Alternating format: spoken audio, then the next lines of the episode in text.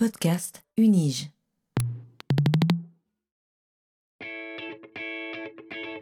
Learning from Data, le podcast sur la science des données à l'Université de Genève.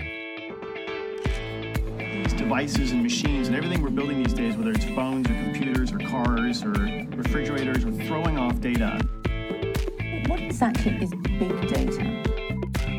Not all revolutions are political. But this explosion of data is also raising fundamental questions.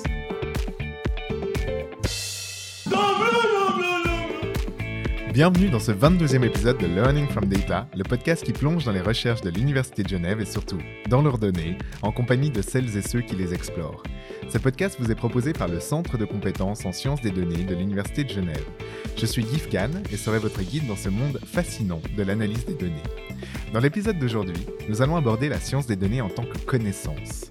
Comme nous avons déjà eu l'occasion de le voir à maintes reprises, avoir recours aux outils et méthodes de la science des données permet bien sûr d'ouvrir de nouveaux champs de recherche, mais également, dans bien des cas, d'apporter un nouveau souffle sur l'étude d'objets pourtant déjà largement explorés. Or, pour pouvoir utiliser ces outils et méthodes, encore faut-il que ceux-ci soient disponibles et donc développés, testés et améliorés sans cesse. Et c'est à ce travail complexe et fondamental que s'attellent quotidiennement de nombreuses chercheurs et chercheurs. Dans cette perspective, notre focus va nous amener aujourd'hui à nous intéresser plus particulièrement aux sciences statistiques, incontournables à bien des égards, tant les approches qu'elles développent sont au cœur de la science des données. Et c'est ce que nous allons aborder aujourd'hui en compagnie de la docteure Martha Pitavino, qui nous fait le plaisir d'avoir accepté notre invitation dans Learning from Data. Bonjour Martha. Bonjour Yves. Comment allez-vous? Très bien, merci pour l'invitation. Super. Martha Pitavino, depuis septembre 2019, vous êtes maître d'enseignement et de recherche attaché au Research Center for Statistics, RCS, de la Geneva School of Economics and Management, GSEM. Votre engagement à l'Université de Genève remonte pourtant bien avant cela, alors que vous rejoignez notre institution en qualité de collaboratrice scientifique en 2017. Martha, vous êtes titulaire d'un doctorat en biostatistique décerné par l'Université de Zurich et d'un master en mathématiques de l'Université de Turin, pour lequel vous avez d'ailleurs reçu le prix de la meilleure thèse en mathématiques. Avant de rejoindre la GSEM, vous avez mené des recherches postdoctorales à l'Agence internationale de recherche contre le cancer à Lyon, institut rattaché à l'Organisation mondiale de la santé. Vos intérêts de recherche se situent dans le domaine des statistiques appliquées, comme l'analyse des données, le calcul de la taille des échantillons, les méthodes de prévision et de régression, avec un accent sur le développement de modèles hiérarchiques et de régression bayésienne appliqués aux études épidémiologiques et philanthropiques. Actuellement, vous dispensez des cours de statistiques et de mathématiques au niveau de la licence et du master et êtes la manager et la coordinatrice scientifique du Master of Science in Business Analytics. Vous avez par ailleurs publié plusieurs dizaines d'articles scientifiques dans des revues telles que Applied Mathematics and Computation, Scientific Reports, Astronomy and Astrophysics et Journal of Empirical Legal Studies. Est-ce que c'est bien cela, Martha? Oui, merci, c'est ça. Excellent, donc mes notes étaient exactes, c'est que du bonheur.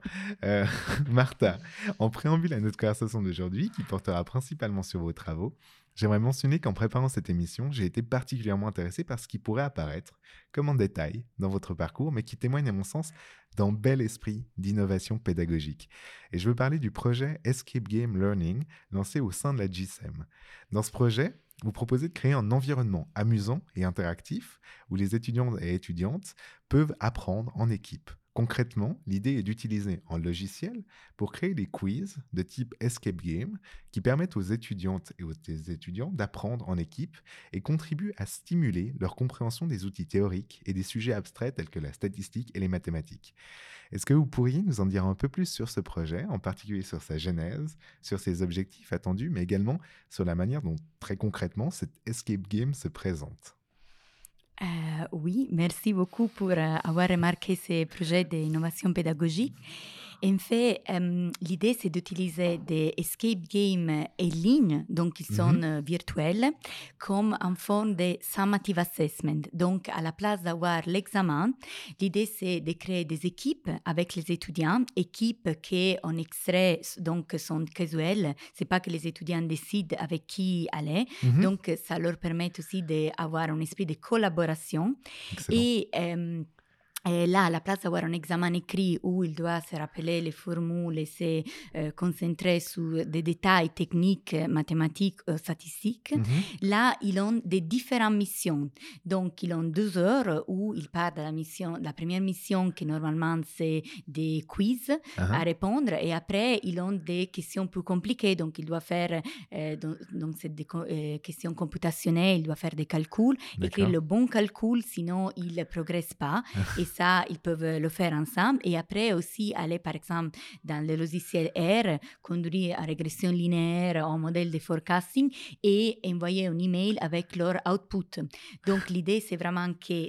euh, travers ces quatre missions, il commence euh, avec euh, une, base et après il évolue dans des questions plus difficiles. Mhm. Mais là, l'idée de l'escape game, c'était vraiment de voir avec un côté euh, ludique, donc tout fun, quelque chose que des fois, ça crée beaucoup d'angoisse dans les étudiants, qui sont les formules mathématiques, aussi les questions computationnelles, que quelquefois, moi, je trouve, c'est où les étudiants, ils disent, ah non, mais moi, j'arrive pas à me rappeler la formule, donc euh, je, je vais avoir un échec. Donc, Mhm. l'idée de l'escape game est quand même de, euh, pen- pendant les examens, pouvoir euh, partager le savoir avec euh, leurs partenaires, pou- pouvoir collaborer et aussi voir euh, des questions plus difficiles, mais dans un côté euh, avec du fun. Mhm. Et donc, euh, c'est pour ça que je l'ai utilisé dans mon cours déjà de forecasting with application in business Mhm. comme summative assessment et là a très bien marché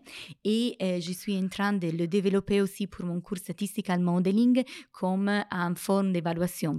Donc cet étudiant sera en continuous evaluation, Mhm. ils n'auront pas les examens mais ils auront des devoirs à rendre et en partie et deux escape learning à faire où les équipes sont toujours euh, différentes et ça vraiment permet de aussi pouvoir c'est pas décider avec qui faire l'examen mais vraiment de collaborer avec euh, leurs euh, collègues. Mhm. C'est excellent. C'est vraiment super. Et je me dis que ça va être beaucoup plus euh, intéressant de se dire demain, j'ai pas un examen, mais j'ai un escape game. oui. La ça, doit, ça doit quand même faire plus plaisir. Et je me disais aussi l'aspect collaboratif. Enfin, finalement, euh, à part dans les examens, on est, on est toujours euh, capable de demander de la- l'aide et l'avis d'autrui Oui.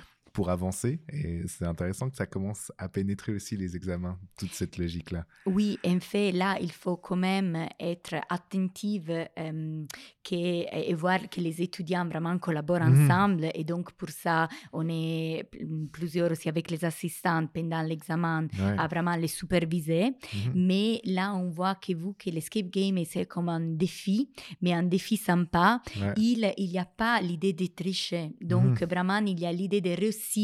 Vu qu'il y a ces quatre missions, les étudiants, ils sont vraiment là. On veut, on veut commencer par la mission plus simple Mhm. Et la mission plus simple euh, donne, si on arrive à la fin de la mission plus simple, donne une note jusqu'à 3. Après la deuxième mission, donne une note jusqu'à 4.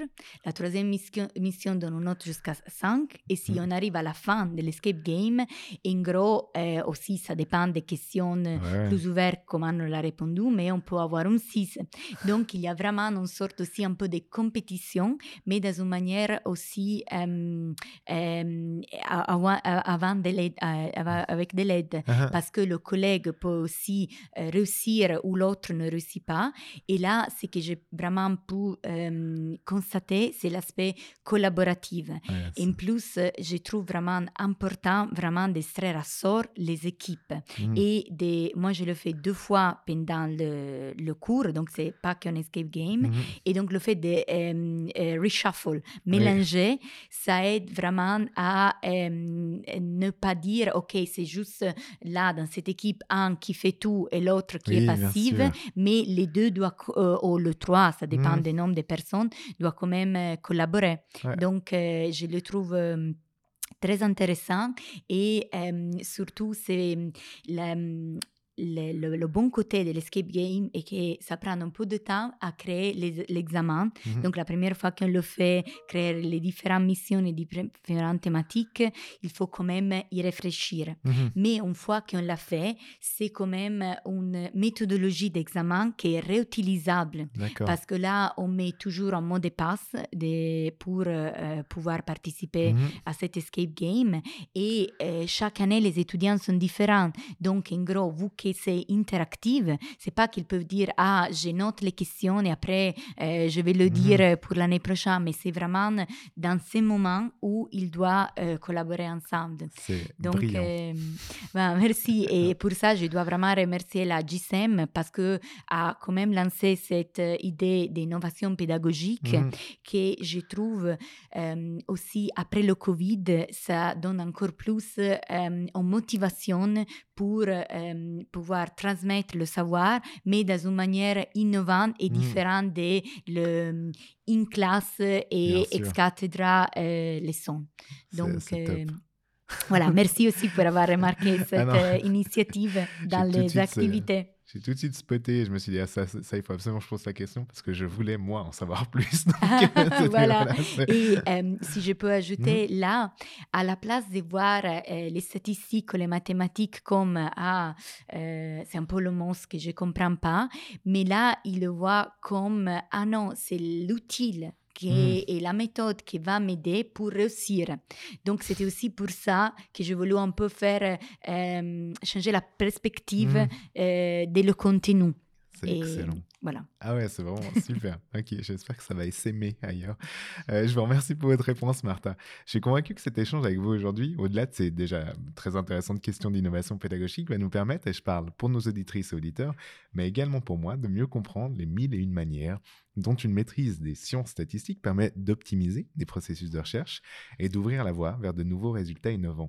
Donc, belle ambition intellectuelle que nous nourrissons là et qui, je dois dire, me réjouit. Donc, autant commencer tout de suite. Je vous propose donc, chères auditrices et auditeurs, de plonger en votre compagnie, Martha Pitavino, au cœur de vos recherches.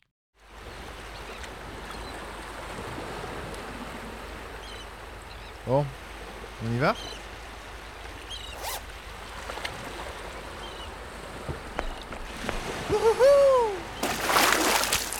Comme vous le savez peut-être, Martha, pour amorcer cette première partie du podcast qui va nous amener à découvrir votre recherche, j'invite généralement mes invités à nous présenter leur parcours scientifique en partant de ces prémices. Et quoi de mieux pour cela que de partir de votre thèse de doctorat qui constitue, à n'en pas douter, un élément significatif de votre parcours scientifique. Tantôt jalon dont on s'éloigne par la suite pour de nouveaux horizons de recherche, tantôt tremplin ayant permis d'entrer dans les recherches qui ne se poursuivent qui se poursuivent par la suite pendant de nombreuses années. En tout cas, toujours intéressant pour comprendre l'origine d'une pensée scientifique. Et Martha, votre thèse de doctorat s'intitulait donc Additive Bayesian Networks for Multivariate Data, Parameter Learning, Model Fitting, fitting and Application in Veterinary Epidemiology. Pouvez-vous nous en dire plus sur ce travail et sur les raisons qui vous ont amené à porter vos premiers intérêts de recherche sur ces objets? Alors, merci pour euh, la question. En fait, tout ça, il naît, si on veut, dans mon mémoire de thèse que Mhm. vous avez mentionné tout à l'heure, pour laquelle euh, j'ai eu la chance de gagner un prix euh, de- à l'Université de Turin en mathématiques. Et là, j'avais développé un modèle épidémiologique pour Mhm. décrire une maladie qui était présente euh, dans les chèvres. Donc, euh, les chèvres s'appellent CAEV, Caprine Arthritis Encephalitis Virus Mhm. ils peuvent avoir cette maladie. Et j'ai développé un modèle euh, mathématique euh, spécifique pour ça. Et pendant ma sou- soutenance de mémoire, j'ai eu la question euh, de la euh, contrôlatrice qui me disait Votre modèle, c'est super intéressant, mais en fait, comment vous pouvez l'appliquer en vrai Mhm. Et là, tout de suite, j'ai eu une intuition parce qu'en fait, moi, j'étais très théorique, Mhm. mais j'ai jamais travaillé avec les données vraies. Et c'est de là que je suis allée à faire un doctorat en, en biostatistique et en épidémiologie Mhm. à l'Université de Turin avec le professeur Rainer Führer. Donc, je remercie encore pour la supervision de mon doctorat. Et là, j'ai vraiment utilisé des données euh, vétérinaires, et, dans le sens des maladies présentes dans les animaux. Et euh, j'ai développé des modèles, des, les fameux Additive Bayesian Network, qui, à la place de faire une régression où il y a une variable d'outcome, par exemple Mhm. seulement le, la maladie et tous les autres sont des variables explicatives, il, euh, sort comme euh, une méthode de machine learning, il prend toutes les données en Mhm. tant que telles et il essaie de voir toutes les relations qu'il y a entre eux.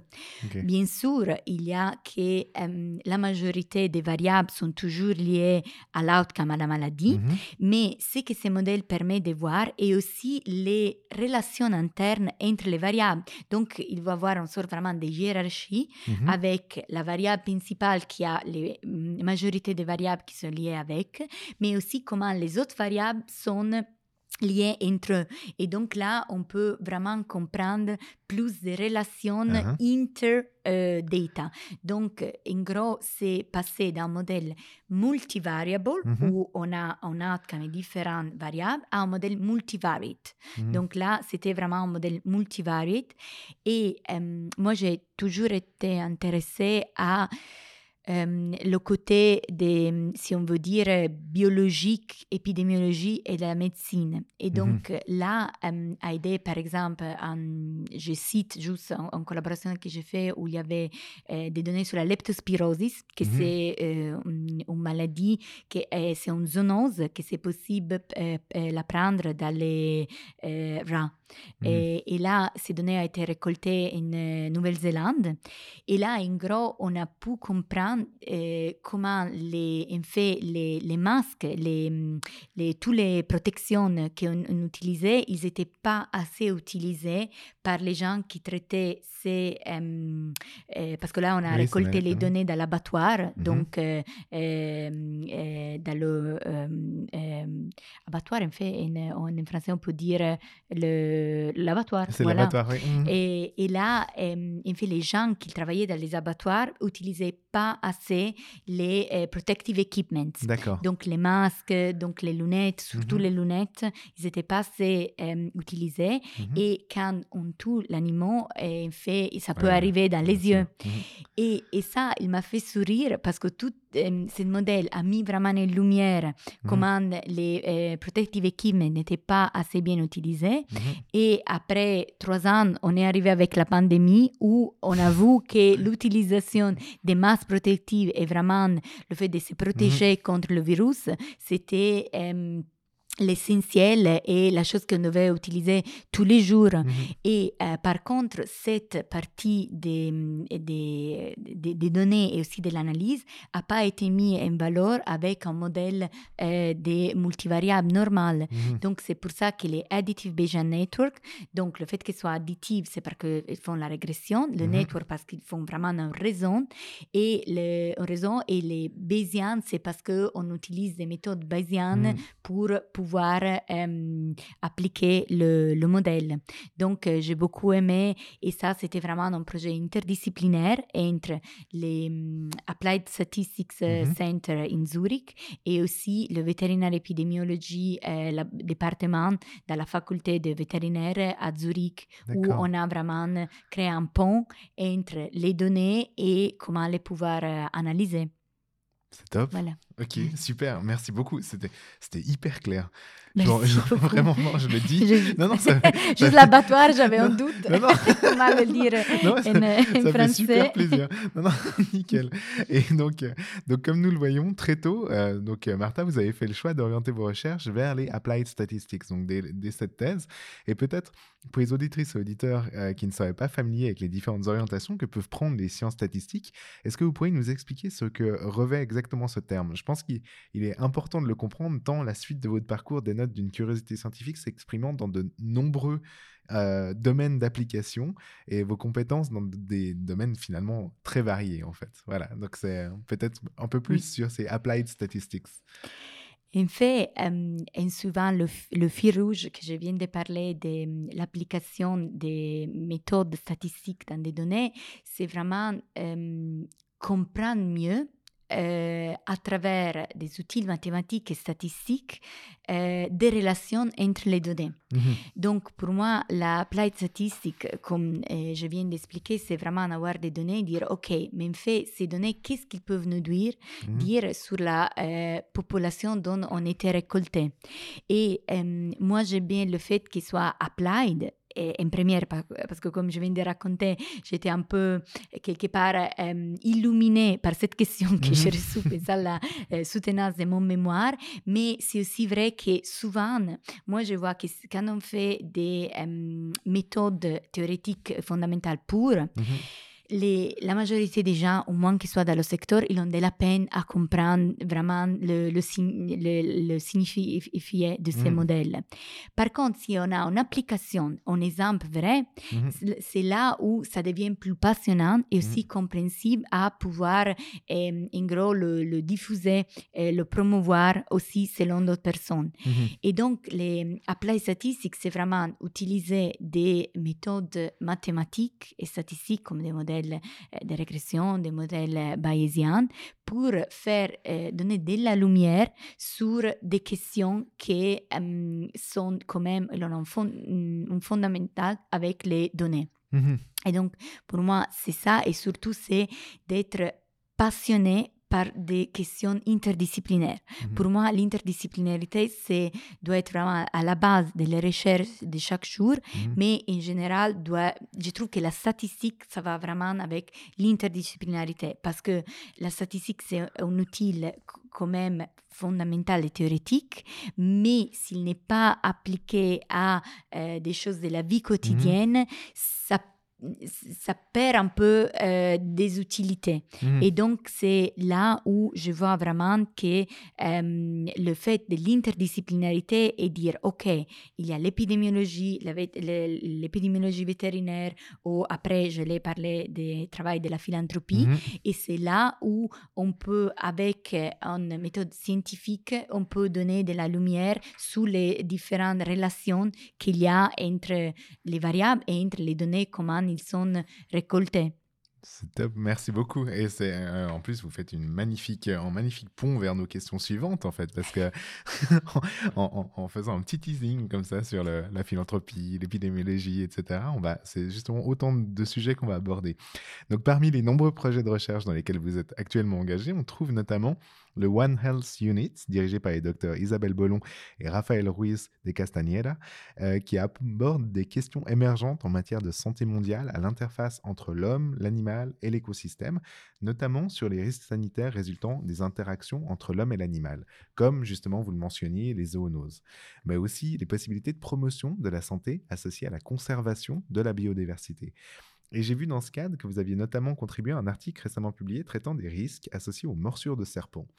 Euh, je pense que là, on est typiquement sur des questions d'interdisciplinarité parce que je, je- je Oui. pense que c'est pas votre domaine d'expertise, les morsures de serpents, mais voilà. Donc, est-ce que vous pouvez nous dire un peu plus sur ce travail et surtout su- sur ce groupement euh, interdisciplinaire dans lequel il prend son origine et, et votre place en fait dans ce, dans ce- ce- cette unité, enfin votre contribution à ce travail? En fait, hum, là, c'est un travail que co- euh, j'ai développé dans le cadre de One Health. En fait, hum, l'auteur principal, c'est Carlos Ochoa, que j'ai- le docteur Carlos Ochoa, que je remercie. Et là, on a de nouveau développé un modèle bayésien hiérarchique où, euh, en gros, on estimait tous les euh, mor- euh, morsures des serpents. On voulait comprendre c'était quoi les variables principales. En Népal, ça, en fait, c'est un projet qui ça se développe beaucoup, en, en Népal. Et on voulait comprendre c'était quoi les variables principales liées à la morsure des serpents. Et aussi, le but final est- était de créer une map Mhm. où on pouvait dire où le, le risque était plus élevé au moins euh, par rapport à certaines euh, zones et aussi euh, faire des, des, des prédictions aussi pour pouvoir quelque part euh, après gérer, faire des interventions liées à cette maladie. Mhm. Donc, moi, je fais j'étais, si on veut, l'experte statistique, dans le sens que ça, c'est- je dois vraiment remercier Carlos Ocha pour ça, et aussi le professeur Nicolas Rey, qui, Mhm. quelque part, ils ont accepté mon contribution. Et ce que j'ai donnée, vous, que ce modèle bayésien hiérarchique, comme j'ai dit tout à l'heure, je l'ai aussi utilisé pendant mon euh, ma thèse de doctorat. Mhm. En gros, moi, j'ai aidé euh, Carlos pour avoir un bon modèle et donc euh, on a euh, souvent fait des améliorations au modèle et on a Mhm. compris comment pouvoir faire cette estimation. Parce que quand on travaille avec des modèles bayésiens, c'est que mm, des fois euh, c'est un peu long et qu'au niveau computationnel, il faut, euh, il ça prend beaucoup de temps pour Mhm. l'estimer. Parce que les modèles bayésiens sont caractérisés dans mm, trois caractéristiques. Un, qu'il faut, euh, il y a un prior distribution, distribution a priori, qu'on doit choisir euh, de notre paramètre. Après, on, il y a l'estima- l'estimation en tant que le même des modèles avec la, ce qu'on appelle la likelihood, Mhm. les- la fonction de vraisemblance. Euh, euh, ouais, euh, oui, véracité. Euh, Non, oui, euh, enfin, ouais. Vraisemblance, Pardon. likelihood. Yeah, likelihood. Et Yeah. après, une fois qu'il a estimé, il y a la posterior distribution Mhm. euh, avec euh, laquelle on peut faire euh, euh, des, des estimations et aussi des prédictions. Mais là, il y a toute une, une partie de fine-tuning pour tout ce que c'est la prior distribution Mhm. et surtout le- avoir le résultat de ces modèles, quand même, ça prend des, des temps au niveau computationnel qu'on doit aussi utiliser des cluster computers. Donc, on peut utiliser par exemple Baobab. Ça, Mhm. là, je viens de citer les les outils que fait on a à l'Université de Genève. Mhm. Et là, mon rôle, c'était en fait de donner des avis euh, et euh, donner le conseil expert en tant que statisticien qui utilise des modèles bayésiens pour le choix des distributions a priori et aussi, une fois qu'on a fait l'estimation, est-ce qu'on était bien dans les paramètres, on pouvait encore améliorer. Et euh, j'ai trouvé ce projet super intéressant. Et euh, aussi, on, on, on essaye de développer et aller plus loin pour, Mhm. euh, avec cette euh, Terai euh, Nepal Project, avec Carlos Nicorazei. On va voir comment sa chose ça va s'évoluer. Mais la chose qu'on on a quand même trouvé super intéressante, c'est vraiment cette map que, de nouveau, je remercie pour la troisième fois, c'est le, le travail de doctorat de Carlos Ocha qui a fait Mhm. que cette map sont donc vraiment des guides lignes aussi au niveau euh, mondial comment parce que le, mor- euh, le morceau de serpent c'est quand même en Népal une euh, problématique importante. Mhm. Donc le, le fait de pouvoir avoir une map des risques Mhm. et aussi des prédictions pour pouvoir en gros contrôler la maladie, ça aide les autorités locales à quelque part gérer mieux cette euh, problématique et aussi mm, savoir quelles sont les causes et comment adresser certaines questions. Donc c'était une collaboration euh, Mhm. euh, très enrichissante et euh, que ça va Et euh, utile. comme Mm. et utile, Ouais. utile parce qu'en Mm. gros ça donne un outil, de Mm. nouveau un outil qui grâce à des méthodes statistiques est possible d'utiliser au niveau de santé globale Mhm. et donc de répondre à des questions délicates au niveau de la santé. Et de nouveau, comme j'ai dit tout à l'heure au niveau des applied statistics, là on a utilisé des modèles euh, statistiques très puissants et très spécifiques Mhm. et euh, qui ont quand même pu donner une réponse à des questions sensibles là au niveau de la santé, mais aussi euh, d'intérêt euh, global. Et Mhm. c'est là où moi je trouve que les statistiques sont enrichissantes. Mhm. Ils sont belles. Bon, moi je Mhm. suis, j'ai de biaisé, mais ils, euh, ils peuvent, sont des outils vraiment powerful euh, Mhm. qui peuvent te donner des réponses euh, intéressantes. Ah, trop bien. Ok, super, merci beaucoup. Euh, ouais, bah justement, maintenant, grand écart, on va voir que dernièrement, vous avez été approché par un groupe d'astronomes, en fait, de Oui. l'Université de Genève, avec lequel vous avez collaboré sur un article intitulé Predicting LWC, euh, non, c'est l'IC Emission of Gala- L'immensi, ouais. yeah, Galaxy using their physical and uh, emission properties. Cela devrait rappeler des souvenirs à nos plus fidèles auditeurs et auditrices. Euh, une autoréférence rapide à l'épisode 7 de Learning from Data. Je vous laisse faire vos petites recherches. Euh, Pouvez-vous nous en dire plus sur ce travail, sur votre rôle au sein de celui-ci et sur la collaboration qui en est à la source? En fait, d'abord, par rapport à ce travail, j'aimerais remercier le Moupia, la docteure euh, Moupia, qui a fait tout le travail. Encore un grand merci parce que euh, celle qui c'était la, la lead a fait toutes les analyses par rapport à ce projet. Moupia Maggi. c'est la Moupia. Maggi, oui, Mhm. exactement, qui maintenant elle n'est plus à l'université de Genève, Ah. elle est en Inde. Mais merci beaucoup. Et surtout la prof Anne Verve- euh, qui est au Mhm. épisode 7. et euh, aussi euh, la professeure Maria-Pia Victoria Fezet. En Mhm. fait, c'était une collaboration que j'ai fait aussi avec elle. Et de nouveau, dans ce cadre, moi, j'étais, euh, nous, on était avec euh, euh, la professeure Maria-Pia Victoria Fezet, les experts statistiques, Mhm. qui on a donné des, des conseils comment utiliser les méthodes de régression. Mhm. Parce qu'en fait, euh, la méthode de régression, la régression linéaire, euh, et là, on a aussi utilisé une régression logistique, c'est une méthode très connue, mais que des fois, les gens utilisent sans trop se poser la question, ils sont lesquelles les euh, hypothèses qu'on doit vérifier. Donc, par exemple, la euh, normalité des données, euh, le fait aussi au niveau des variances qu'il y a une homogénéité dans les variances, le fait que quand même les, on peut re- regarder avec les résidus, ils sont indépendants. Donc il y a certaines hypothèses, là je ne vais pas faire un cours de régression, mais que c'est important quand même de vérifier avant d'appliquer le modèle. Mhm. Et euh, euh, dans ces cas-là, la collaboration est née, en fait, euh, gra- euh, grâce à toi, Guy, euh, parce que Ah quand oui, on a eu le lancement de centre des compétences des données, j'ai fait une présentation Ah liée, en fait, j'ai fait le vrai. lien euh, avec euh, ma thèse de doctorat sur les modèles que j'ai utilisés pendant ma thèse de doctorat. Et là, j'ai parlé des modèles de régression en tant que même. Et euh, Anne était présente pendant, euh, la professeure Anne Véran était présente pendant ces conférences.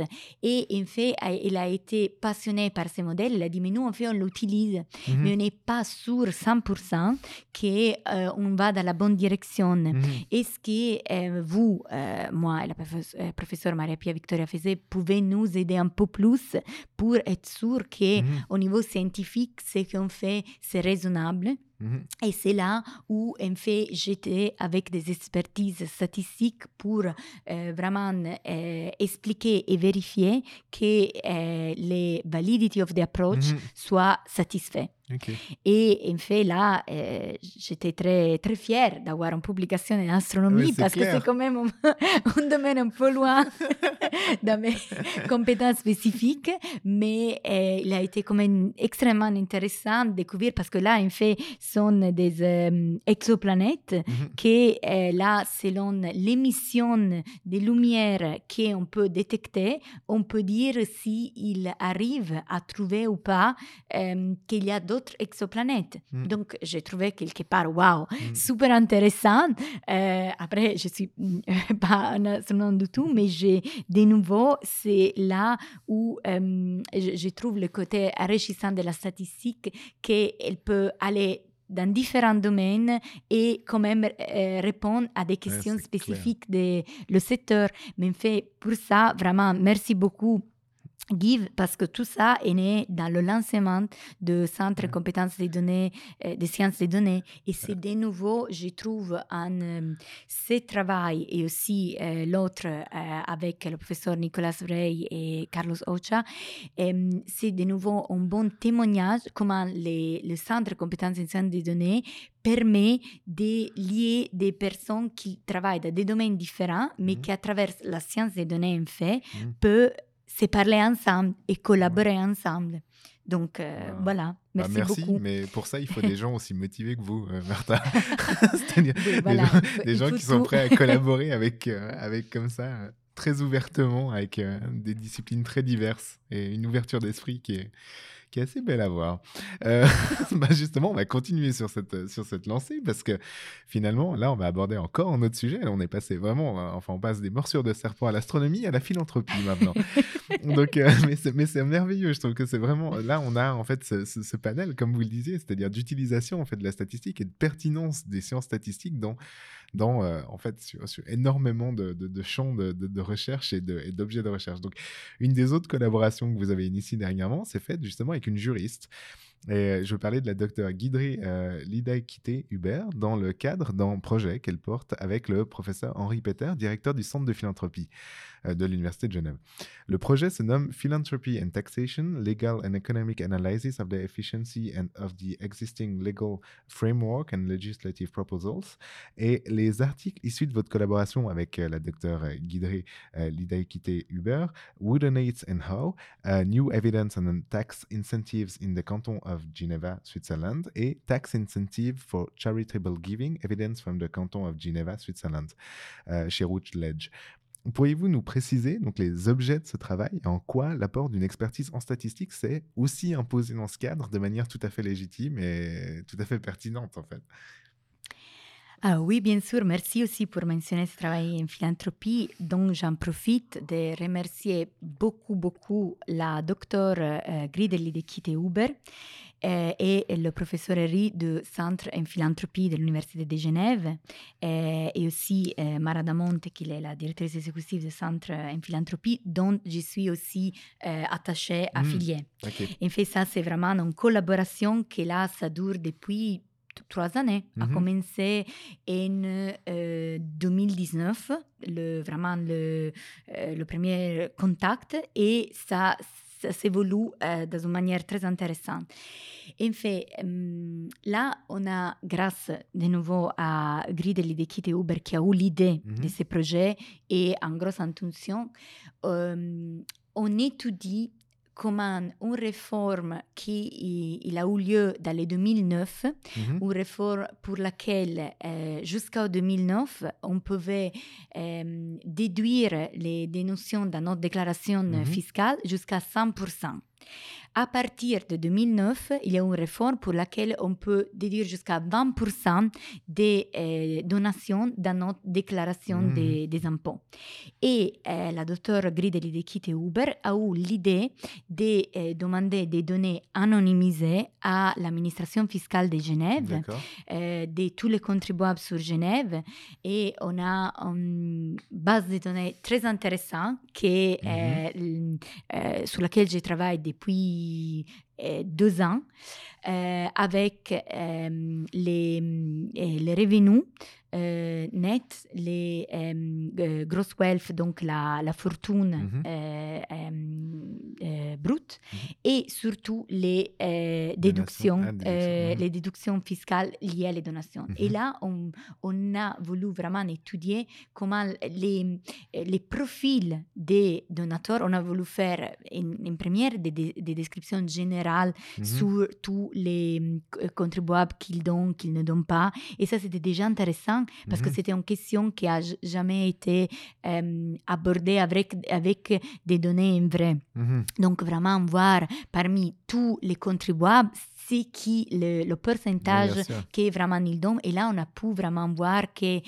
là, on a les données de 2001 jusqu'à 2011. Mhm. Là, euh, au début, il donnait un, euh, 8%, et après, au 2011, il y a le 19% qui donne. Donc, il y a déjà une euh, physiologique, je dirais, parce que la Mm. population démographiquement grandit, euh, un doublement des gens qui euh, donnent. Ouais.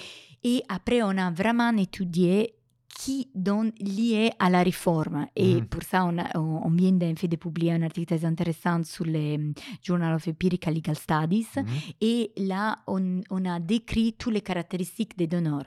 Et là, j'ai, hum, par exemple, hum, on voit qu'ils sont vraiment des gens pl- plutôt âgés dans le sens à partir de 60 ans Mhm. et euh, plutôt célibataires, les gens qui vraiment ils donnent liés à la réforme, je veux dire au cap, au threshold de la réforme. 2009, ok. Mais euh, sur ça, on, on est. Alors, déjà, et j'utilise voilà, cet euh, moment pour promouvoir le fait que le 17 novembre, on va faire une conférence à la GFI où on parle un peu plus de cette euh, thématique. excellent. Et euh, on a été, pour ce travail, aussi invité à l'MIT grâce au professeur Welsh. Donc, moi et Griedre, on était à Boston en Mhm. fin avril, début mai Mhm. pour en fait pro- promouvoir ce travail et euh, partager partager les résultats. Et en décembre, j'irai à Londres pour aussi partager ce travail. Mais c'est très intéressant. Et aussi, j'en profite pour dire que ces recherches pour lesquelles j'aimerais vous dire plus, mais je vous invite aussi à les lire. L'article a été au niveau média très intéressant parce que le courrier nous a, fait, nous a écrit un article sur ça et aussi la GFI va faire un magasin en philanthropie et tout ça c'est grâce au professeur Ripeter, eh, la docteur Guide Likite Uber et, la, et le Mara Damonte, mm -hmm. mais pour dire que c'est quand même eh, la, la, la, statistique, là on a utilisé vraiment des modèles de régression, mm -hmm. donc régression linéaire, des régressions robustes et aussi la quanta regression, mais euh, et, et, là, là je peux dire euh, vraiment que là j'ai fait l'analyse moi-même, mm -hmm. donc cette fois j'ai pas seulement donné des des conseils, conseils. -hmm. et en tant qu'expert statistique, mais j'ai vraiment euh, fait la partie de l'analyse.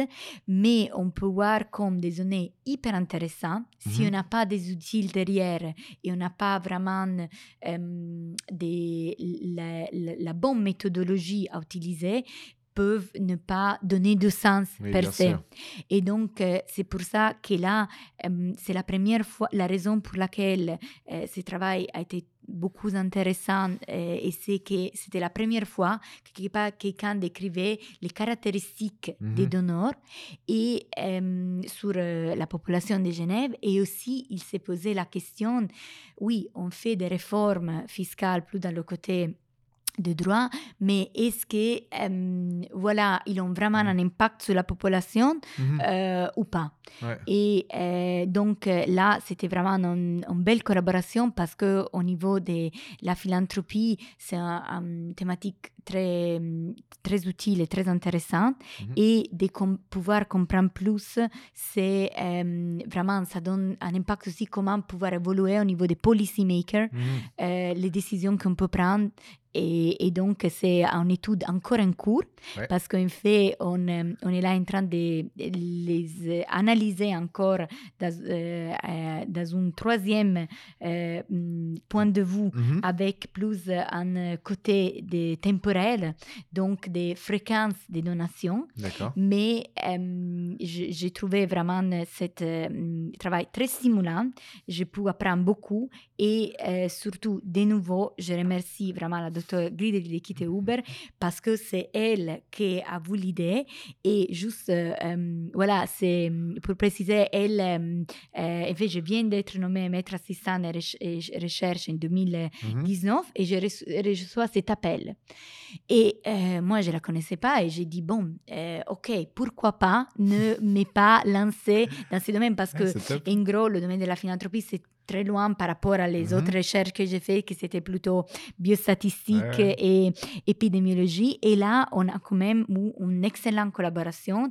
Donc, comme une autre fois, mm, moi aussi, euh, si je peux promouvoir le fait de ne pas mm, se freiner à se lancer et essayer de demander pour avoir une euh, collaboration et quelque part euh, demander parce que dans ce travail, moi j'ai vraiment donné l'aspect empirique Mhm. et statistique et euh, Griedre a donné vraiment l'aspect légal et des Mhm. droits fiscaux.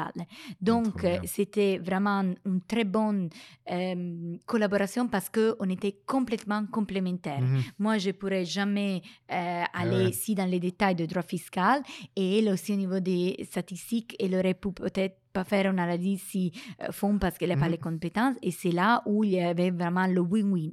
Donc, de nouveau, l'interdisciplinarité comme force pour pouvoir amener des, des travaux intéressants. C'est excellent. Ah, c'est une belle success story, quoi. Ça donne envie. Euh, voilà. Et Laure, justement, alors on, repasse encore un petit peu plus. euh, en fait, on renoue, on revient un petit peu euh, l'expérimentation animale, vétérinaire, etc. Enfin, plus avec des. Et, et lors du dernier Data Science Day, donc organisé par le, par le Centre de compétences, vous avez organisé une magnifique table ronde intitulée Data Science for the Animals Welfare and Experimentation, qui réunissait de nombreux acteurs et actrices engagés dans l'expérimentation animale au sein de l'Université de Genève. Et c'est également ce thème qui était au centre d'un projet que vous avez proposé dans le cadre du programme projet partenaire de l'Université de Genève P3. J'aimerais que vous nous présentiez ce, nouvel intérêt de recherche en revenant sur les différents éléments que je viens de mentionner, mais également en nous en disant un peu plus sur les objectifs que vous visez dans l'utilisation de la science des données au service de cette cause animale. Alors, euh, merci beaucoup aussi pour euh, euh, mentionner ce travail sur l'expérimentation animale parce que c'est aussi un travail en, en, en, développement en cours de route mm -hmm. pour laquelle je remercie beaucoup le, Daniele Roppolo, le directeur de l'expérimentation animale, et aussi Elsa Giobellina pour, mm -hmm. pour ça. En fait, l'idée naît du fait que dans l'expérimentation animale, quand on soumet un projet, euh, pour euh, travailler avec les souris, souvent c'est avec les souris, mm -hmm. et il faut remplir les score sheets. Les score sheets sont des, des, des, des, listes, des critères mm -hmm. euh, liés à les, ani à les, animaux, par exemple le poids, s'ils bougent ou pas, s'ils dorment ou pas. Il y a différents animaux, mm -hmm. c'est pendant l'expériment qu'on va faire. Et à la fin cette score sheet, euh, qu'ils ils ont été toujours papier, mm -hmm. ils n'ont jamais été digitalisés. Donc déjà, dans le cas du projet P3, euh, vraiment au niveau de la digitalisation, c'est de rendre mm -hmm. cet outil qui, pour l'instant, ont toujours été fait papier euh, dans une plateforme en ligne, donc plus digitale, plus mm -hmm. accessible. Aussi, où on peut les uniformiser parce que quelque part, euh, il y a quelques de nouveaux variables d'intérêt, par exemple le poids de l'animal, -hmm. des fois peut-être l'âge et aussi le, le, gender, donc le, le sexe, -hmm. qui sont des variables communes. Après, il y a aussi des variables qui sont vraiment spécifiques à l'étude. D'accord. Et donc, euh, les, un des objectifs, c'est vraiment la digitalisation de cette uh, score sheet mm -hmm. pour pouvoir rendre une méthode que tous les chercheurs des animaux utilisent plus euh, voilà, facile à utiliser. Mm -hmm. Mais surtout, et c'est là vraiment où la statistique arrive, les analyser. Mmh. Parce qu'en gros, ils étaient utilisés parce que ça fait partie des les requêtes des autorités, mmh. mais personne après allait prendre cette score sheet qui sont des données. Donc hein. il y a euh, un zéro si sont des variables présentes absentes ou sinon ils sont des variables continues, par exemple le, le, poids. Et vraiment voir ce qui sont les variables qui euh, à, en gros, améliorer la vie de l'animal, dans mmh. le sens, je m'explique mieux. Souvent, à la fin de ces projets, les animaux, euh, soit ils meurent ou ils vont être tués. Mmh. Et l'idée de les, analyser, c'est vraiment de se dire, mais est-ce qu'on peut éviter, éviter à l'animal de souffrir? Mmh. si on comprend que quand il y a un changement d'une variable, on voit qu'après quelques jours, on devrait quelque part les, euh, les mmh. euthaniser. Mmh. Et euh, donc, l'idée d'utiliser la statistique, c'est vraiment de comprendre à travers quels facteurs sont lesquels les facteurs qui amènent euh, vraiment un changement dans l'animal pour lequel on peut, en gros, éviter la souffrance avant et pas arriver jusqu'au bout de l'expériment. Donc la statistique va en gros être utile mmh. pour identifier ces facteurs, pour améliorer en gros la qualité de vie de l'animal et aussi pour rendre quelque part pour faire une analyse euh, rétrospective, mm -hmm.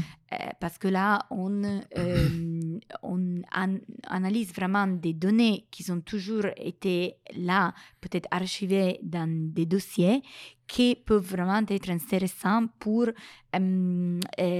vraiment améliorer de nouveau la, la qualité de l'animal. Mm -hmm. Et pour ça, j'aimerais vraiment remercier de nouveau Daniel Lopez et Giobilina pour cette collaboration et surtout aussi euh, de nouveau euh, vous de euh, la numérique avec le projet P3 mmh. et avec aussi la numérisation aussi Raphaël parce que en gros ce projet P3 permet de faire des petits de donner mmh. des petites solutions, par exemple la digitalisation des score sheets, mmh dans des outils qui sont utilisés partout l'université, mais qui quelque part, sans un soutien derrière, au sens vraiment mettre en lumière, en mise en valeur, Mhm. il n'aurait pas été possible de faire cette petite modification. Mhm. Donc, en gros, on est encore mm, vraiment, euh, c'est un, vraiment un projet encore en train d'être développé, que donc on a, pa- on a parti avec ce projet euh, février euh, 2020, donc c'est très récent. très récent, ouais. Mais l'idée, c'est vraiment de pouvoir améliorer toutes les euh, procédures qui, dans le contexte de l'expérimentation animale, sont présentes et pouvoir les rendre euh, mm, plus accessibles et aussi donner euh, un meaning, un signifié à cette euh, procédure avec l'identification des facteurs qui peuvent améliorer la qualité de vie de la souris. Ah, top, merci Voilà. beaucoup. Mais c'est très bien. Et je, je précise juste, euh, euh, comme ça, je fais un peu de, de pub pour euh, le projet de mes collègues. Voilà. Euh, donc Raphaël, Raphaël. Thésé, qui Voilà, s'occupe du, s'occupe du j'ai- programme projet partenaire de l'Université de Genève, P3. Donc je vous invite à aller jeter un coup d'œil sur uni, je pensais, slash P3. Euh, c'est assez super. Euh, donc euh, voilà, Oui. je vous invite à regarder. En tant que, prochaine question, donc en tant que manager et coordinatrice scientifique du Master en Business Analytics, vous êtes en contact direct avec toute cette nouvelle génération d'étudiantes et d'étudiants qui souhaitent acquérir les compétences de la science des données au service de leur intégration dans la vie professionnelle. Et j'aimerais en fait profiter du, du fait que vous êtes vraiment justement euh, tout le temps en train de, de naviguer finalement dans ces groupes d'étudiants parce que vous êtes euh, aussi leur professeur. Donc, pourriez-vous nous présenter le master, ses objectifs tout d'abord, mais j'aimerais surtout vous entendre nous parler sur ces étudiants de master. Finalement, de quelle orientation euh, sont-ils et elles issus? Qu'est-ce qu'ils viennent chercher dans ce master? Euh, et puis, est-ce que les manières de transmettre justement les outils analytiques et statistiques euh, se sont transformées pour s'adapter à ces nouveaux euh, besoins? Donc, on parlait justement de l'escape game, mais peut-être même de manière plus générale, faire apprécier les statistiques et les mathématiques d'une autre manière. Et peut-être finir aussi sur votre rôle de gestion dans le cadre de ce MABAN. Euh, alors, merci beaucoup pour euh, mentionner le MABAN, euh, pour laquelle euh, j'aimerais remercier beaucoup le directeur du programme Master in Business Analytics, le professeur Diego Kunen, Mhm. et euh, aussi mentionner encore une fois la professeure Maria-Pia Victoria Fessé qui a vraiment créé euh, en 2016, après a été lancé en 2017, ce Master in Business Analytics mm, pour laquelle au, au début, quand je suis débarquée à l'Université de Genève, c'était vraiment pour euh, lancer, mettre en place et développer ce programme de master en business analytics. Et euh, en fait, l'idée de cette master, c'est en première créer vraiment un pont Mhm. entre la formation universitaire et le monde des entreprises. Mhm. Et c'est pour ça que euh, dans mon rôle de gestion, moi je m'occupe de la euh, vraiment relation avec les entreprises, Mhm. euh, les entreprises de la GEM, du groupement d'entreprises multinationales, pour pouvoir euh, trouver des stages à ces étudiants. Mhm. Et là, qu'est-ce qu'on leur apprend? On leur apprend des méthodes pour analyser les données, pour laquelle des méthodes aussi de euh, visualisation des données. Il y a différents cours. Mhm. Il y a des, des cours d'introduction à R, introduction de Python, il y a Creating Value through Data Mining, Mhm. il y a Data Quality, Data Collection Strategies, en fait, euh, donné par le professeur Diego Cune. Après, il y a Data Driven Impact Evaluation, donné par le professeur Stefan Sperlich Mhm. comme cours, qui en fait, euh, il, il leur apprend à analyser les données avec des méthodes mm, des statistiques casuelles Mhm. ou surtout aussi comprendre la source des données, par exemple la Data Quality Data Collection Strategy, là les étudiants, là on, on met beaucoup en question aussi la source des données, comment les données ont été récoltées, d'où ils viennent les données, comment ils sont, est-ce Mhm. qu'ils sont propres, est-ce qu'il faut quand même travailler les données parce que souvent donc on leur donne vraiment un regard critique sur tout ce qu'ils sont les données euh, quand ils doivent les analyser Mhm. parce que hum, des fois, quand on reçoit les données, on part euh, tout de suite avec le modèle. sûr, ouais. Mais si on veut, les modèles, que c'est très intéressant, moi je Mhm. viens de parler des modèles, des modèles jusqu'à maintenant, c'est la partie presque finale d'une Mhm. analyse. Au début, on devrait vraiment se mettre en question, est-ce que les mm, euh, données que j'ai, ils sont propres? Est-ce que je pourrais les modifier, regrouper ou, ou faire plus granulaires Donc là, on leur apprend vraiment à avoir un regard critique sur les, euh, sur les données, sur leurs sources, les visualiser. Moi, j'aimerais vraiment euh, souligner le fait que on appelle les statistiques EDA ou Exploratory Data Analysis, Mhm. que c'est quelque chose qui serait vraiment de John Tukey, un, euh, un- excellent statisti- statisticien euh, américain. Et quand on a les données, est-ce qu'on peut les représenter? Est-ce qu'on Mhm. peut faire des scatter plots, faire des box plots? Est-ce qu'on peut faire des histogrammes? Qu'est-ce que les données sans le modèle, il nous Mhm. dit? Et ça, par exemple, toute cette partie de visualisation, je l'ai aussi mise en pratique sur le travail, mm, par exemple, que j'ai fait des de la, de la philanthropie. Et là, c'est vraiment, on leur euh, transmet un mindset de statistical thinking. Donc, le fait que euh, le, il faut comprendre le processus dans lequel les données ont été collectées. Après, il peut, il, euh, une fois qu'on comprend la source, on peut agir sur le processus avec le modèle. Mhm. Et euh, après, il y aura un, un outcome pour, et quand on agit sur le- les données, c'est qu'on essaye de, quelque part, euh, modéliser la variation des données pour après avoir un résultat final avec lequel on peut prendre des décisions. Mhm.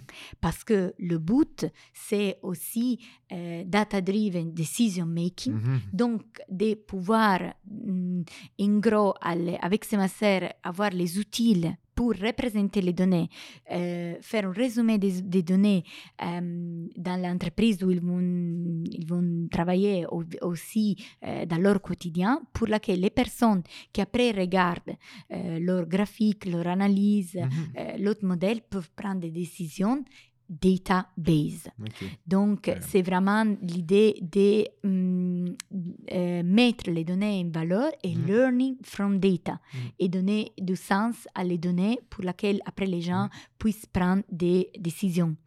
Et, euh, et là, vraiment, je souligne encore une fois la, la partie de visualisation des données, bien sûr, en, en appliquant des techniques analytiques, mais parce que si déjà on comprend la base comme nos données sont représentées, on peut après aussi appliquer un bon, euh, un bon modèle sur ça. Et par rapport à les étudiants, donc euh, là maintenant on est à la sixième volet Ok. euh, des étudiants de, de master, Mhm. euh, pour laquelle de nouveau j'aimerais vraiment remercier le professeur Diego Kunen avec euh, laquelle je collabore et avec qui j'ai commencé mon euh, parcours à l'Université de Genève. Et là, on essaye vraiment chaque année d'écouter les besoins des étudiants pour chaque année améliorer le master Mhm. avec des nouveaux cours ou quand même proposer des les mêmes cours dans, euh, mais dans un autre angle différent. Et là, euh, pour dire qu'on on les écoute et on veut vraiment leur donner les outils. C'est en, Mhm. en première année le master très intense où ils ont euh, maintenant 69 crédits de cours à remplir. Mhm. Mais l'idée, c'est vraiment de donner beaucoup des outils pendant leur première année, qu'après, ils puissent les utiliser dans le, leur euh, Dans quotidien, ça, dans mhm. les entreprises. Ah. Et euh, l'idée vraiment de cette master dont la création euh, et professeur Maria-Pia Victoria faisait, c'est vraiment de créer ce pont, Mhm.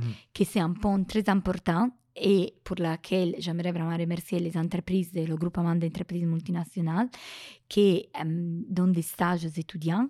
Donc, vraiment, le fait de créer un pont Mhm. entre euh, les- ce que l'on a appris au niveau théorique, Mhm. mais après, la réalité, c'est comment Mhm. dans le day-to-day life, comment ils sont les données, quels peuvent être les défis. Bien sûr, les défis, ça change si l'entreprise, c'est euh, une banque ou quelque chose lié à les assurances ou euh, Mm. euh, d'autres domaines. Mais là, avec les outils du master, euh, ils peuvent vraiment répondre aux besoins de cette entreprise. Excellent. Ah ouais, mais c'est top. Ok, merci beaucoup. Et peut-être une, bah, une dernière question, en fait, pour finaliser cette, cette, cette partie. Donc, j'aimerais vous entendre, en fait, sur le, le centre de recherche en statistique, donc le Research Center for Statistics, RCS, euh, car je pense qu'il n'est pas forcément évident pour toutes les personnes qui nous écoutent qu'une des plus grandes concentrations en statisticiens et statisticiennes de l'Université de Genève se trouve bel et bien à la GSEM. Euh, donc, euh, est-ce que vous pouvez nous présenter votre groupe et les intérêts de recherche du RCS vraiment très rapidement, mais juste, juste pour, euh, pour dire, c'est vrai que pour moi, c'était une découverte de, de, voir qu'en fait, euh, vraiment, ce, le cluster de statisticiens de l'Université de. Genève se retrouve à la GSTEM, regroupé dans ce RCS. Oui. Alors, donc, dans le euh, centre, euh, Research Center for Statistics, euh, on est un groupe très hétérogène. Hétérogène, je veux dire, mais voir l'hétérogénéité comme en force, parce qu'on aborde différents sujets. Donc, beaucoup de gens travaillent avec les statistiques robustes. Mhm. Et en fait, là, il y avait le professeur Elvezio Ronchetti, qui est un des pionniers de la statistique robuste aussi, la professeure Maria, Pia Victoria Mhm. Fezé et la professeure Eva Cantoni euh, et le professeur David Della Vecchia travaillent beaucoup avec les, les- les statistiques robustes. Après, il y a toute la partie des mixed models, extreme values, euh, function data analysis qui est traitée par le euh, professeur Sébastien Engelke et euh, le docteur Shahin Tavakoli et euh, euh, aussi euh, le professeur euh, Stéphane Guerrier. Mhm. Et euh, aussi toute la partie des causality et time series. La causality, c'est euh, un domaine beaucoup de Stéphane Sperlich, Mhm. qui maintenant euh, c'est le directeur du centre euh, euh, Research Center for Statistics. Et toute la partie des euh, time series, dont je traite aussi un peu, et aussi le professeur David Lavec. Et là, on a, le, je crois que la raison pour laquelle le Research Center for Statistics est à la GSM est parce que là, en économie, comme on a vu avec euh, euh, la philanthropie, aussi euh, finance, il y a beaucoup des intérêts euh, pour les statistiques. Mhm. Et là, on enseigne aussi les mathématiques à les gens de bachelor. Mhm. Donc, les, tous les économistes ont quand même, et les, les gens aussi au niveau de management, qui ont, ont quand même un intérêt et doivent avoir un background en mathématiques et statistiques. Et là, pour retourner sur l'hétérogénéité euh, du, du, euh, du centre, et parce que je trouve que c'est bien que ce centre soit, euh, chaque personne a une compétence différente pour vraiment pouvoir quelque part remplir, je ne veux pas dire tous les domaines statistiques, mais quelque part avoir des, des différentes curiosités et pouvoir aborder la statistique Mm. de différents angles. Donc, il y a qui font des recherches plus fondamentaux Mm. et d'autres qui font des recherches plus appliquées, mais dans l'ensemble, on est euh, un, un bon groupe Mhm. qui fait des, euh, qui utilise la statistique dans les deux côtés Ouais. pour quelque part mm, donner des utilités et euh, des compréhensions par les données. Trop, eh, mais c'est super. c'est- En fait, euh, c'était le, le- le meilleur tour d'horizon que j'ai eu du euh, Research for Statistics. Oui. C'est-à-dire vraiment, voilà, j'ai l'impression que j'ai positionné tout le monde sur une map où je vois exactement Oui. ce qui est. Et bien sûr, il y, a, hum, il y a aussi le professeur Diego Kuhn bien qui s'occupe de vrai. la partie des, des analytics et euh, liée au master en business Oui, oui, analytics. c'est tout à fait juste. Mais on l'avait pas oublié parce qu'il avait Oui. été cité pendant le Oui. master. Donc c'est tout bon. Martha, je vous remercie sincèrement pour cette présentation de vos recherches. Elle jette un éclairage sur le rôle clé des sciences statistiques dans la conception de méthodologies de recherche innovantes. Et j'espère, mais j'en suis quasiment convaincu, que cette présentation a été aussi intéressante pour nos auditrices et auditeurs qu'elle l'a été pour moi. Avant de poursuivre vers la seconde partie de ce podcast qui va nous amener vers le futur de votre recherche, je pense qu'une petite pause musicale s'impose. Cela va nous permettre de faire reposer un peu nos neurones en vue de la dernière partie de l'émission. Donc Martha, qu'est-ce que vous nous proposez d'écouter aujourd'hui? Alors, euh, moi, j'aimerais proposer d'écouter Don't Stop Me Now de Queen. Superbe, et on verra pourquoi après. Donc euh, on se retrouve juste après Don't Stop Me Now de Queen euh, pour la suite de Learning from Data. Tout de suite.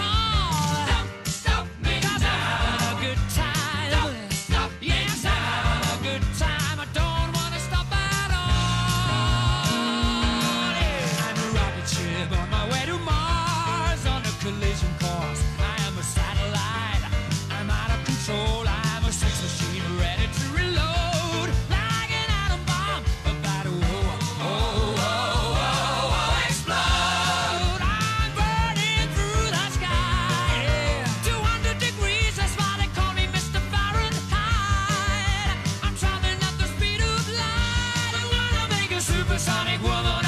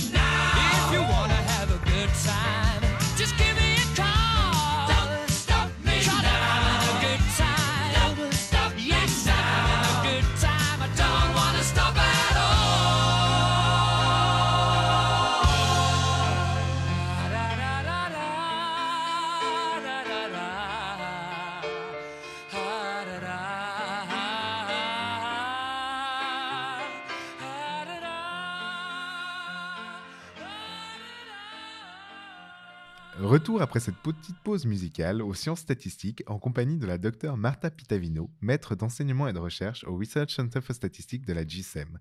Mais avant de replonger la tête la première dans la science, Marta, nous ne savons toujours pas pourquoi vous nous avez proposé ce morceau. Est-ce que vous pourriez nous expliquer les raisons de ce choix? Les raisons de ce choix. À part comme, qu'il est euh, incroyable ce morceau, juste à part ça. parce que voilà, c'est un de mes morceaux préf- euh, préférés, mais surtout Don't Stop Me Now dans le sens que euh, c'est que j'aurais aimé vous transmettre, et j'espère de vous avoir donné l'idée, c'est déjà la beauté des statistiques, la richesse qu'il peut donner et l'interdisciplinarité. Et j'aimerais, mm, dans mes recherches futures et dans euh, ma carrière, vraiment continuer. Donc, Me Now, s'il vous plaît. Sublime. à continuer avec euh, toute cette idée Mhm. interdiscipli- interdisciplinaire, avec les- les- la philanthropie, les- l'expérimentation animale et aussi l'épidémiologie, parce que je trouve que j'ai quand même pu trouver un, bon espace euh, de collaboration interdisciplinaire et surtout je veux continuer à pouvoir euh, voilà, transmettre les statistiques. Et donc s'il vous plaît euh, me proposer des collaborations voilà. Je suis là si vous écoutez cette podcast. Et euh, j'ai pas envie de m'arrêter maintenant mais plutôt d'utiliser cette base comme en, en base vraiment le, le fonda- fondament Mhm. pour pouvoir euh, développer dans des choses beaucoup plus intéressantes dans tous les domaines le master le, euh, et aussi les, les, les- les collaborations euh, scientifiques C'est excellent. En tout cas, avec cette énergie, je pense que vous êtes unstoppable. pour le coup. Super. Donc, merci beaucoup pour ce morceau, Martha. C'est toujours un plaisir de réécouter ce morceau. D'ailleurs, ça, ça donne une pêche. C'est incroyable. Ouais. Et euh, maintenant, donc, sans plus attendre, nous allons donc passer à la deuxième partie de notre émission qui va nous amener à nous intéresser au futur, ou en tout cas à votre futur, et plus précisément celui de vos recherches, Martha.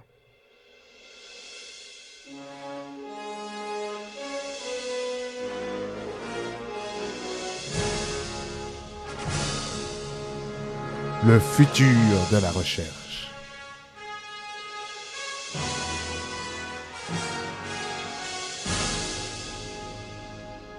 Donc on a eu l'occasion de voir que vos projets de recherche ne manquaient pas d'objets pour s'épanouir et j'imagine que vous devez avoir de nombreuses idées en tête pour la suite de vos recherches. Donc Martha, est-ce que j'oserais vous demander de nous livrer ici en exclusivité quels seront les prochains objets qui animeront cette recherche instoppable D'ailleurs, Alors, merci beaucoup, Guy, pour euh, me poser la question sur ça. Donc, juste pour euh, euh, être, euh, commencer par ce qu'on a commencé, que c'est l'escape game.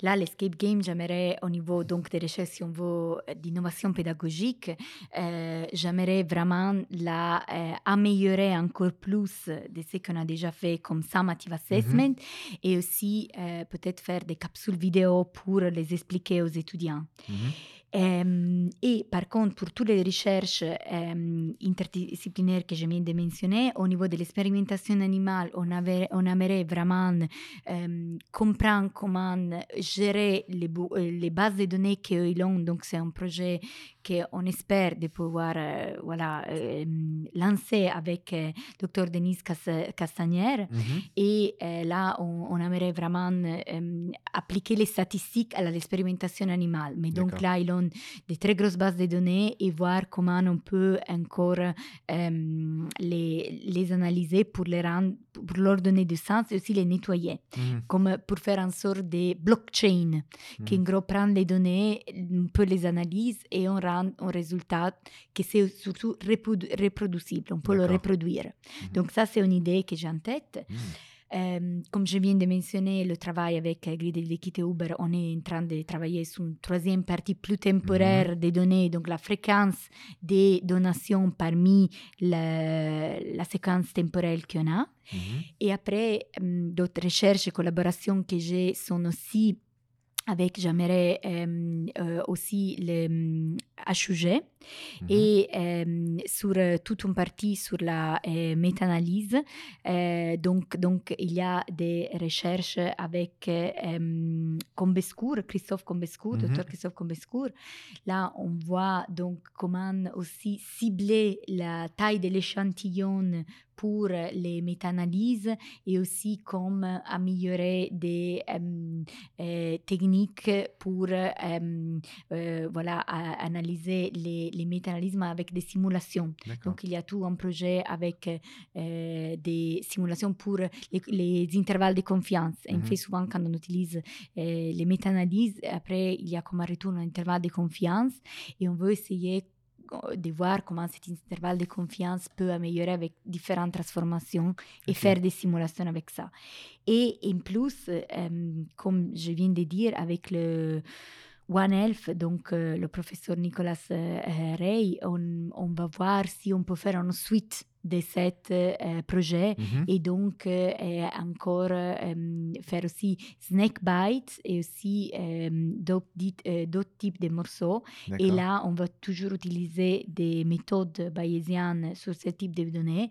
Et donc, en gros, mm, l'idée de, mm, de le futur, c'est vraiment tout ce dont je viens de parler, d'aller un peu plus, plus loin dans ces différentes directions. Et euh, en tout dernier, bon, tout dernier, Mhm. ce que j'ai peut-être, et, et je, je- je le mentionne maintenant, je n'ai pas mentionné, c'est le projet que j'ai fait pendant mon postdoc à Lyon, qui c'est de nouveau un modèle bayésien hiérarchique où il y a, si on veut, trois composants.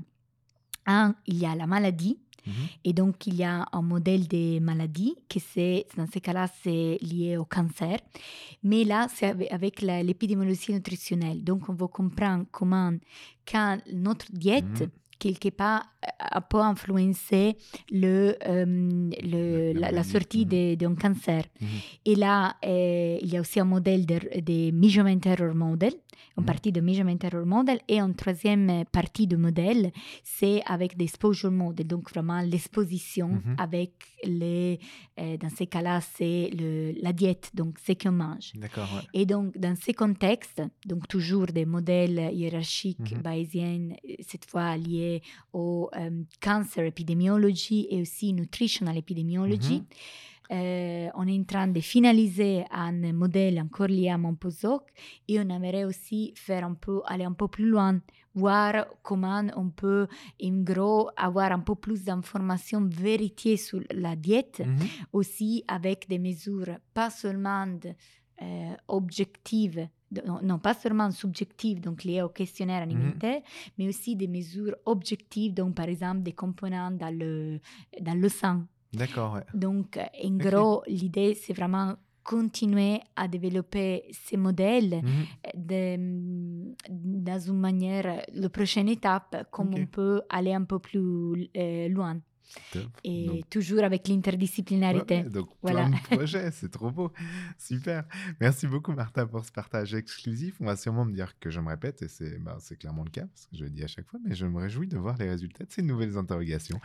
et n'hésitez pas à revenir nous en parler ici ou dans d'autres activités du centre. Euh, nous allons maintenant aborder la dernière partie de cette émission. Comme vous le savez Martha, le Centre de compétences en sciences des données a pour mission de fédérer les compétences et initiatives de l'Université de Genève en matière de sciences des données dans le but de favoriser l'émergence de recherches innovantes. Et c'est dans cette perspective que j'offre toujours la possibilité à mes invités, lorsqu'arrive la fin de ce podcast, de procéder à un appel à collaboration. C'est l'heure du point de rencontre. Donc Martha, comme nous avons pu le voir, vous êtes déjà engagée dans de nombreuses collaborations et avec plusieurs projets en cours interdisciplinaires qui doivent déjà vous prendre passablement de temps. Mais si d'aventure, vous aviez envie de développer de nouvelles collaborations, ce moment est comme une bouteille à la mer. Est-ce que vous auriez un mot, un appel à collaboration à lancer comme ça sur les ondes? Ah, merci beaucoup Guy pour me donner cette possibilité euh, de nouveau de Don't Stop Me Now et lancer On est en plein dedans. Voilà, des collaborations. Mais en fait, je dirais, pour toutes les personnes qui, hum, à l'Université de Genève, travaillent avec des mo- euh, modèles bayésiens hiérarchiques, et en particulier appliqués à des questions épidémiologiques, parce que c'est là où j'ai plus d'expertise. Mhm. Mais si l'on a des doutes, des questions et où il veut en savoir plus, euh, de n'hésiter aussi pas à me contacter parce que c'était quelque chose que j'ai vraiment fait pour différentes années euh, pendant mon, ma thèse de doctorat Mhm. et aussi mon postdoc et je crois des bonnes choses peuvent être euh, développées. Et un autre type de collaboration, donc ça Mhm. c'est vraiment de côté recherche, euh, au niveau analytics, s'il y a des idées pour le master en business analytics, Mhm. comment euh, d'autres des, voilà, euh, des améliorations à faire. euh, pourquoi pas Nous, euh, Moi et le directeur du programme, professeur Diego Kuhn, on est ouvert Mhm. aussi à améliorer euh, le programme et aussi en utilisant des parties de le, le centre de compétences en sciences des données que j'aimerais donc euh, encore remercier parce que je crois que la raison pour laquelle je suis pu développer si tant de collaborations avec différents euh, départements et groupes de recherche, c'est vraiment parce que le centre, qui a le but d'être à la base avec la science des données, mais arriver à différentes euh, thématiques, a pu me permettre de me quelque part avoir de la visibilité et de me faire connaître. Donc merci beaucoup Guy pour Bah. tout ton travail pour le, le centre. Bah, en tout cas, merci beaucoup à vous, Martha, parce que c'est toujours un plaisir de, de travailler avec vous et d'avoir des gens si passionnés. Mais vraiment, sincèrement, je le dis en tout cas. Et donc, euh, mais, mais, mais voilà, mais nous arrivons bientôt euh, à la fin de ce podcast. Donc, merci de tout cœur, Martha Pitavino, d'avoir accepté de partager vos recherches avec nous aujourd'hui dans ce 22e épisode de Learning from Data. Comme d'habitude, je vous propose que nous nous consolions de l'atteinte de la fin de cet épisode en vous invitant toutes et tous à vous diriger vers la page web de la docteure Martha Pitavino sur le site de l'Université de Genève. Vous y retrouverez les références des recherches dont nous avons parlé aujourd'hui et plus d'informations sur son parcours. Je parle sous son contrôle bien sûr, mais j'imagine qu'elle me pardonnera de vous dire de ne pas hésiter à prendre contact avec elle si vous avez des questions ou si vous souhaitez développer de nouveaux projets de collaboration en envoyant un mail à l'adresse martha.pitavino.unige.ch. Ce programme vous était proposé par le Centre de compétences en sciences des données de l'Université de Genève. Retrouvez toutes les informations y relatives sur notre page web datascience.unige.ch et là aussi, bien sûr, n'hésitez pas à prendre contact avec nous à l'adresse ccsd.unige.ch pour faire part de vos questions, commentaires, critiques. J'en profite également pour vous inviter à vous inscrire à la liste de diffusion du Centre de compétences en sciences des données vers laquelle vous trouverez un lien sur la page d'accueil de notre site. Si vous avez aimé ce podcast, nous organisons une multitude d'autres activités auxquelles vous êtes bien entendu toutes et tous plus que bienvenus. Et comme tout bon podcast qui se respecte, je ne résiste pas à l'envie de vous inviter, si vous appréciez ce que nous faisons, à liker notre contenu sur votre plateforme d'écoute et à nous laisser un petit commentaire. Ça fera toujours plaisir et ça nous permettra de nous faire connaître par d'autres, ce qui est clairement pas pour nous déplaire. Ceci étant dit, nous nous retrouvons donc, comme d'habitude, le mois prochain pour un nouvel épisode de Learning from Data. Et en attendant, je vous remercie toutes et tous d'avoir suivi cette émission et je vous dis à une prochaine. Au revoir Martha, merci beaucoup pour tout. Au revoir Guy. Au revoir tout le monde, à dans un mois.